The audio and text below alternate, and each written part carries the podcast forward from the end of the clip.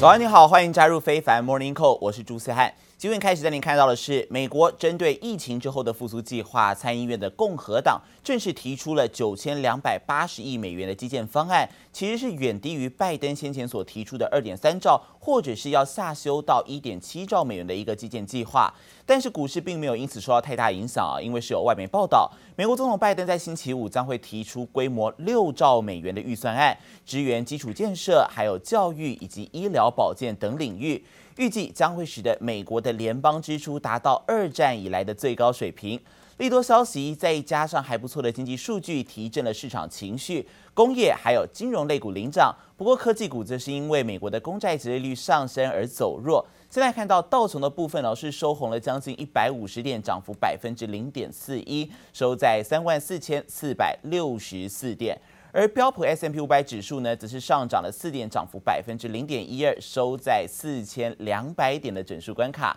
而纳斯达克指数科技股的部分呢，则是下跌了百分之零点零一，小跌了一点，几乎是维持在平盘了，收在一万三千七百三十六点。而至于费半晶片股的部分呢，则是小涨了十八点，上涨百分之零点五八，收在三千一百五十九点。而其中台积电 ADR 是小涨了百分之小小跌了百分之零点二，联电 ADR 收盘是涨了将近一个百分点，还有日月光收盘是上涨了百分之二点三二。而说到美国的经济数据部分呢，美国第一季的 GDP 百分之六点四，稍微差于预期，还有美国的四月耐久财订单也下降了百分之一点三，是远差于预期。但是美国的劳工部他们在二十七号所公布的上周初领失业救济人数，是比前一周大幅减少了三点八万人呢，来到了四十点六万人。这不但是优于预期，还是连续四个礼拜创下疫情爆发之后的新低，也再创去年三月 COVID-19 爆发之后的一个新低点，这个显示经济确实进一步开放了，失业人数渴望持续稳定来下降，才带动了美股主要指数在盘中走扬，甚至像刚刚提到的道琼，其实一度是有上涨了两百五十点呢。而尽管如此，惠誉首席经济学家库尔顿他的报告还是预测，美国的劳动市场在明年的第四季之前不会回到全民就业程度，期间要进一步创造大约七百万个工作职务才可以达成目标，而失业率也不会下降到百分之四点三。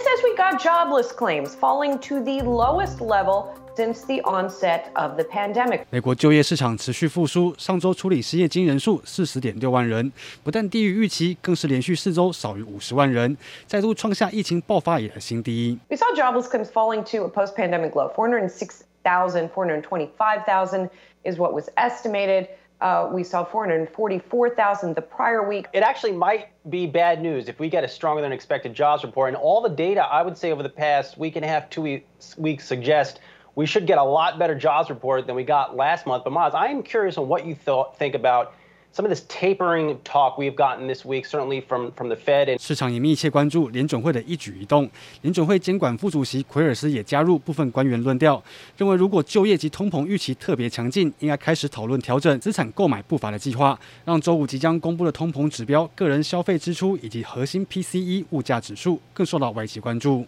Is essentially that the, the recovery is going to be bumpy. We're going to see these ups and downs. And what we're seeing is essentially a rotation in the demand mix at the same time as supply is trying to respond to very strong demand. So you're going to get these inflationary pressures, and inflation is going to be a feature of this recovery, and you're going to get some bumps along the road. 美国消费电子零售巨擘百思买公布上季财报，营收获利都优于市场预期，受到政府发放纾困金刺激，带动上季业绩成长百分之三十六。In terms of same-store sales by category, I'm locking in on appliances. Appliance same-store sales up 66.6% year over year in the U.S. That's on top of strong gains, really, for the past two or three years. So to put, all, put up that type of increase uh, on, on that type of stack, as Miles would say, is very impressive. 随着美国疫情趋缓，加上美国房市火热，百思买更看好科技用品以及家电类用品业绩持续成长，更调高今年全年猜测，进一步为股市增加动能。记者部邓波汉综合报道。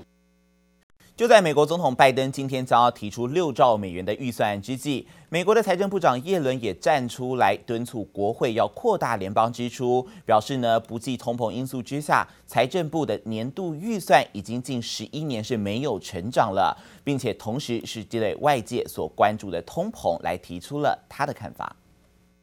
We have to stand up and manage new federal programs, and Treasury has been tasked with much of this work. The challenge is, while our portfolio has grown to match the urgency of this moment, our annual budget has not grown in tandem, and the funding provided to administer new programs is temporary. Not accounting for inflation, our annual budget is still at the same enacted level as 2010. The recent inflation that we have seen will be temporary. It's not something that's endemic. Um, I expect it to last, um, however, for several more months and to see high annual rates of inflation through the end of this year. 耶伦他出席众议院的听证会时表示，过去一年下来，财政部祭出多项的刺激项目，向州还有地方政府、企业以及家庭分配了超过一兆美元的补助。但是耶伦坦言，财政年度预算其实却是没有增长，并且表示，自二零一六年以来，财政部旗下负责财政、经济还有税收政策的部门预算已经遭砍了百分之二十。他还表示，希望为国税局争取更多的资金预算，表示国内有许多财力雄厚的纳税人都没有善尽到纳税的义务，而且国税局它其实是缺乏足够的人力来进行相关监督。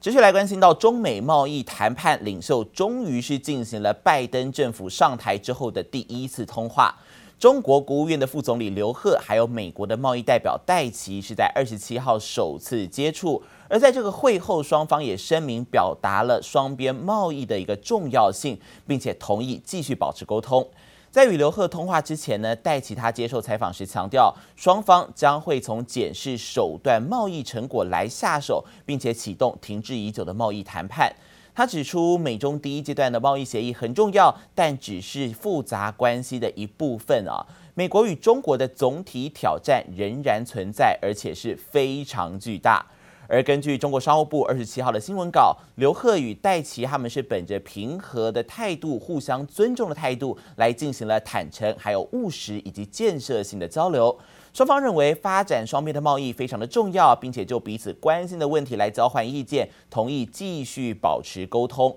而距离为期两年的第一阶段协议目标，现在是仅剩下七个月的时间。根据彼得森国际经济研究所二十五号所公布的数据显示呢，中国在二零二零年，他承诺要购买一千五百九十亿美元的美国产品，但其实目前所实际的购买额不到六成哦，只达到了目标的百分之五十九。而二零二一年前四月呢，这个应该要购买五百七十四亿的美元，但实际也只购买了三百四十五亿美元，仅达到目标的百分之六十，恐怕也是接下来的一个大变数。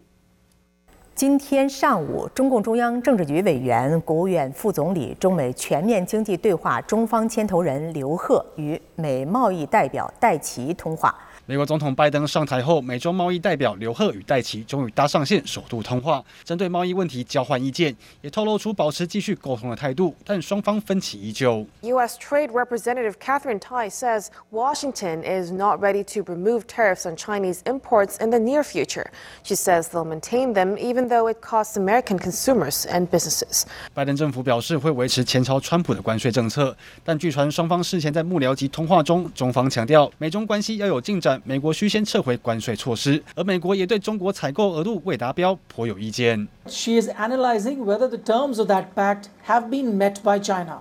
After some experts said that Beijing is falling short by 40% on its agreement to buy U.S. goods. 美中在贸易谈判上陷入僵局。在疫情方面，美国总统拜登也加大力度就病毒起源向中国施压，要求情报单位在九十天内查清楚新冠病毒到底源自于动物还是实验室。We will continue to pushing for a stronger multi multilateral investigation into the origins of the virus in China. and we will continue to press China to participate. 华尔街日报近期披露，早在中国爆发疫情前，也就是二零一九年十一月，就有三名武汉病毒研究所人员疑似染病就医，让疫情源头从实验室外泄的说法，近日又甚嚣尘上。只不过白宫前一天才呼吁世卫组织进行更深入的调查，如今态度转变，还拉各国加入，就是要中国说清楚。基本赖婉君综合报道。而另外，在美欧的关税战现在是有望落幕了。美国贸易代表戴琪，他同时也透露，波音还有空中巴士的补贴争端可能很快就要结束。他也说，美欧需要先解决彼此的问题，才能够联手来抗中。Our market is inherently closed to um, competition here, and it requires opening, um, and that you can do that opening um, on a, a country by country uh, basis. Uh, that's something we should think about. 戴奇表示，中国是毫不掩饰想要成为商用飞机行业全球参与者的雄心，而美国与欧盟则是要守住现在的领导地位。而另外，美国国务卿布林肯则是持续关注中国的人权议题，最新发表声明批评中国政府借着香港立法会最新三读修改选举制度，继续破坏香港的民主制度。呼吁中共还有港府要释放所有被引用港区国安法被起诉的人士，而最后更是强调，美国还有欧盟等这一些盟国呢，将会团结一致来为香港的人权发声。今年以来，中国的大宗商品价格涨势凶猛，中国钢价是比去年同期上涨了百分之七十五。这一波大宗商品涨价潮，对于中国的经济造成不少冲击，也掀起了官场甚至是减产潮，这也引发了通膨疑虑。华新社、新华社就报道了，中国国务院总理李克强在二十六号主持国务院常务会议时，再次讨论到原物料价格上涨问题，并且要求要打击原物料囤货以及哄抬价格等行为。这个已经是过去十四天之内中国的国务院常务会议第三次来关注大宗商品还有原物料等价格上涨问题。而另外一方面，中国政府也展开了串联动作，发改委等五部门日前联合约谈，包括像是铁矿砂、还有钢以及铜、铝等重点企业，警告将会紧盯大宗商品价格走势，要求业者不可以串联哄抬价格。国际大宗商品出现涨价潮，身为全球最大钢铁生产国的中国，钢价一路狂飙。五月中旬，每吨钢材均价突破六千六百元人民币，相当于两万八千多台币，比去年同期大涨百分之七十五。多的一天能有五六次涨价，就最高的一天，呃，有些地区的价格能涨五百块钱以上。上一次价格高点是出现在零八年。呃，今年已经突破了上次历史最高点。大宗商品价格居高不下，下游企业大喊吃不消，掀起一波官场停产减薪潮。今天接的铜价是按照这个，呃，比方说是七万吧，是吧？然后呢，等到后天之后呢，它变成七万三了，那这个就出现了这种这种原材料这种亏损了，采购亏损。虽然中国国务院总理李克强多次出面喊话，展现要打压价格的决心，也进一步呼吁加强大宗商品进口。周三更表示会协助企业应对原料价格上涨问题，但分析师认为中国政府影响力可能有限，更不会为了抑制价格放慢经济成长速度。我们判断就是在暴涨暴跌之后，就是钢价。可能在低位逐渐的筑底，接下来的价格走势的驱动更加多的会取决于基本面，供需驱动。大宗商品价格波动大，路透社最新也报道，中国政府已经要求银行暂停向散户贩售与大宗商品相关的投资产品，防范风险。摩根士丹利预估，大宗商品价格经历前两季强劲走势后，下半年将有下行风险。记者王杰、李芷莹综合报道。持续来关心到疫情焦点，AZ 血栓盈余又有新的消息了。欧洲是紧接着传出有人接种娇生疫苗，结果出现了血栓还有死亡的个案。有一名比利时妇女，她接种娇生的疫苗之后呢，产生血栓还有血小板低下，不治身亡。而比利时政府是随后宣布暂停四十一岁以下的民众来接种，而欧盟药管局也已经针对这起案件来展开调查。欧洲出现第一起娇生疫苗死亡案例，比利时一名斯洛维尼亚籍妇女在施打娇生疫苗后产生严重血栓和血小板低下，住院治疗还是不治身亡。而美国今年四月也传出多起接种娇生疫苗后引发血栓个案，其中有三例死亡。This particular person had a, a more mild clot, one in the leg, but certainly it was a real clot, and he's in his early 30s, um, so likely could be related to the vaccine. These cases are going to get a lot Of attention, but it is rare. I thought about it, and then there was complications I heard in the news, so I decided not to. 担忧血栓副作用，部分美国民众能避就避，交生疫苗需求量明显下降。比利时政府随即也宣布暂停四十一岁以下民众施打交生疫苗。欧盟药管局正对此展开调查。另一头，日本从这周开始启动大规模疫苗接种，开放六十五岁以上年长者预约，目标在七月底前完成老年人疫苗施打。ああ，よかったです。安心した。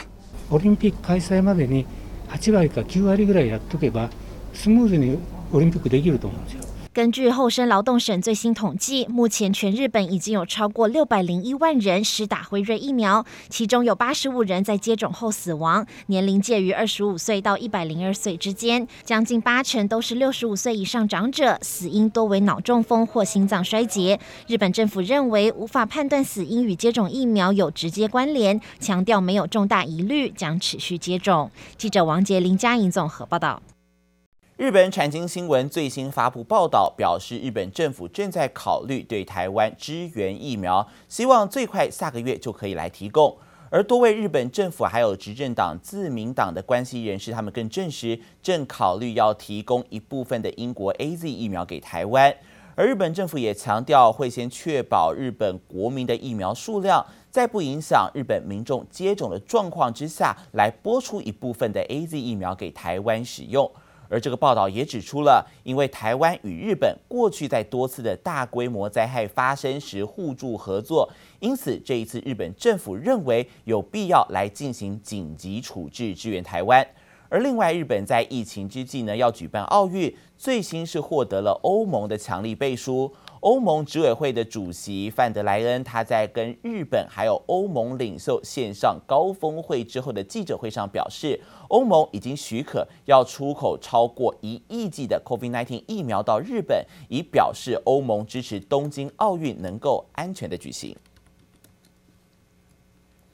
本土疫情严峻，各界都在期盼台湾所采购的国际疫苗可以赶快来到货。指挥中心的指挥官陈时中呢，他在昨天晚上证实了这个好消息，首批十五万剂的莫德纳疫苗将会在今天的下午大约四点左右抵达桃园国际机场。而由于先前指挥中心已经收到了二十瓶，一共是两百剂的标准测试品作为检验封间使用，所以期盼呢可以加速整个检验流程，力拼在两个礼拜之内放行来施打。而陈时中也表示了，这批疫苗是优先提供给第一线的医护人员来接种，希望很快可以把第一线人员建立起防线。如果把第一线保护起来，那么医疗量能就得以保存，就不会有人力不足的现象。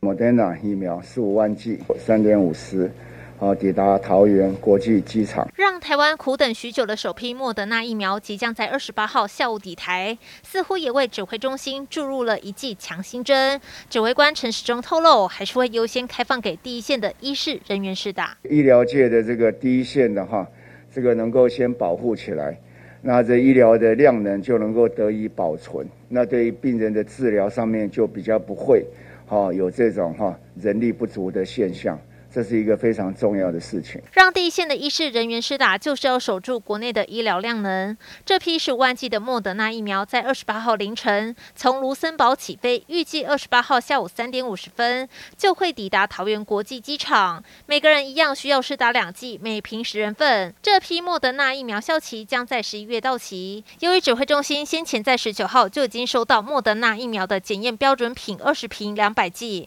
为检验封检预做准备，就。需要加速检验封建的速度，期望最快可以在两周内放行施打。负二十度 C 哈，可以保存六个月。好，那二到八 C 哈，二到八度 C 可以使用期限为三十天。疫苗保护的效率哈，到目前的实验好报出来是百分之九十四。对首批莫德纳疫苗，陈时中笑称应该不会用到过期，也强调下个月还有一百八十五万剂的疫苗会到货，这其中可能包含第二批的莫德纳和 AZ 疫苗。外界追问是否会再加购莫德纳疫苗，陈时中回应今年采购的量已经够了，但明年会再加购次世代疫苗。记者宋报道。